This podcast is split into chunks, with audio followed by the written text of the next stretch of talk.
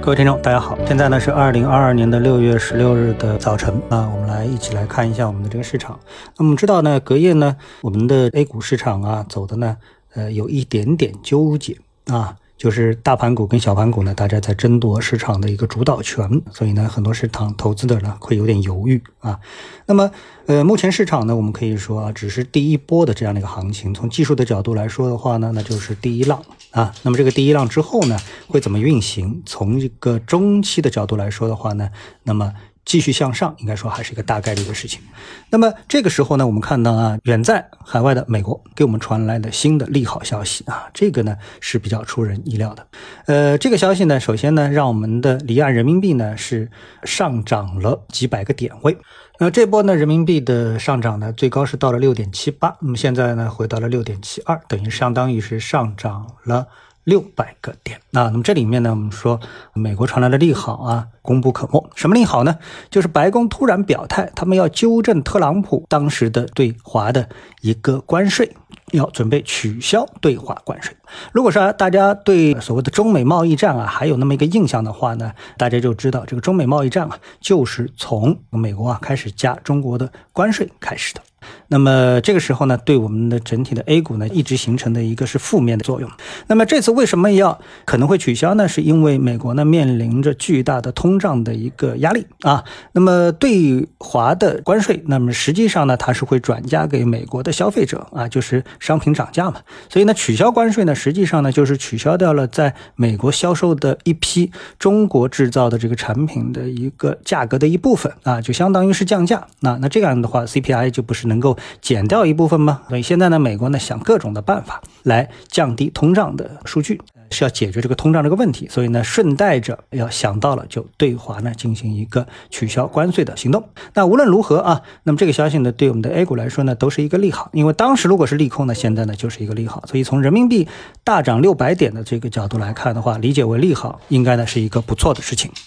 好，那接下来呢，我们来解读啊这么的一个消息啊，就是。有一个叫 REITs 的基金，公募 REITs 基金百亿解禁的这么的一个规模啊，那我们的小伙伴呢对这么一个事情呢是非常的关心啊，希望我来澄清一些概念，看这个东西是不是有投资的价值啊。那么我相信啊，有这样的一个想法的投资人呢非常的多。首先我们来说啊，这是一个什么东西啊？当然我先要定性啊，这东西啊，这个没有大家想象的这么好，基本上呢没有什么太多的机会，而且呢甚至有可能是一个坑。为什么这么说呢？首先啊，大家不要因为看到“公募”两个字就就以为呢这个就是一个公募基金，是一个什么呢？就是是一个二级市场的公募基金，然后呢就想着，哎，我是不是这个买这样的一个基金能够挣股票市场上涨的钱？所以呢，首先啊要肯定什么叫 REITs。R E I T S REITs，那么其实跟公募不公募的这个没关系，就是 REITs 它本身就是一个基金的代码，一个产品的一个代码。那这个产品是投资什么的呢？本身的意思呢，原来是投资房地产的，现在呢，实际上呢是投资什么固定资产啊？所以 REITs 呢就是投资固定资产的这么的一个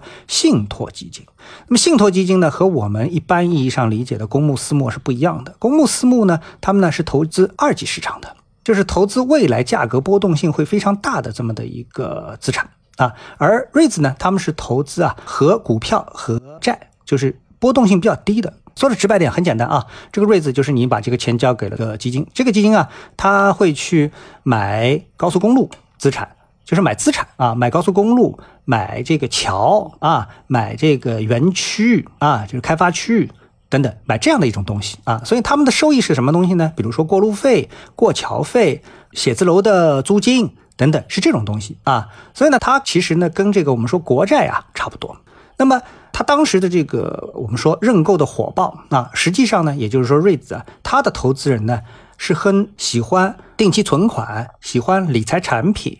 啊、喜欢国债这一类型的投资人呢是高度重叠的。啊，所以呢，呃，跟我们的这个投资二级市场的股民啊，实际上呢不是一类人。所以呢，这个 REITs 呢，呃，我们可以认为它其实就是理财产品中的一种。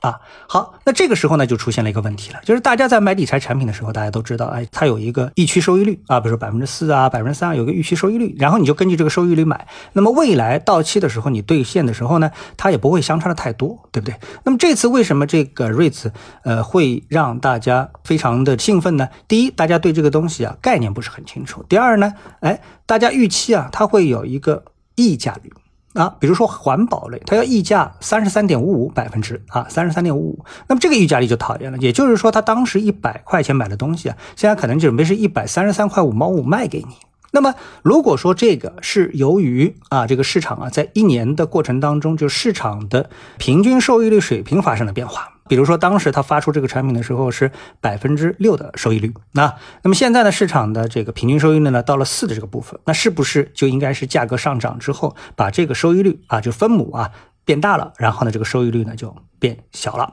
啊？那么这样的话呢，使得呢就是说这个产品呢变成一个正常的一个产品，对不对？是这样一个概念，听不懂没关系啊。但是这个里面就出现了一个风险，什么呢？如果是这样计算出来没问题，但是如果说啊，是因为市场情绪，哎，你看你边上的张三王五他们都愿意这个价格买进，所以你也这个价格去买进，那这就讨厌了。啊，因为这个溢价它不是一个合理的溢价，那未来呢会回归啊，比如说回归到零，它就不应该有溢价，它回归到零啊，这样的话你不是就会损失百分之三十三吗？所以呢，最大的风险呢就在这里啊，所以对这个呢，大家呢，呃，要去好好的计算一下，如果计算下来不合算的话呢，那最好是不要参与，它其实不是股票基金，对股民来说啊，没有什么太大的意义，而且呢，非常不存在炒作的一个价值啊。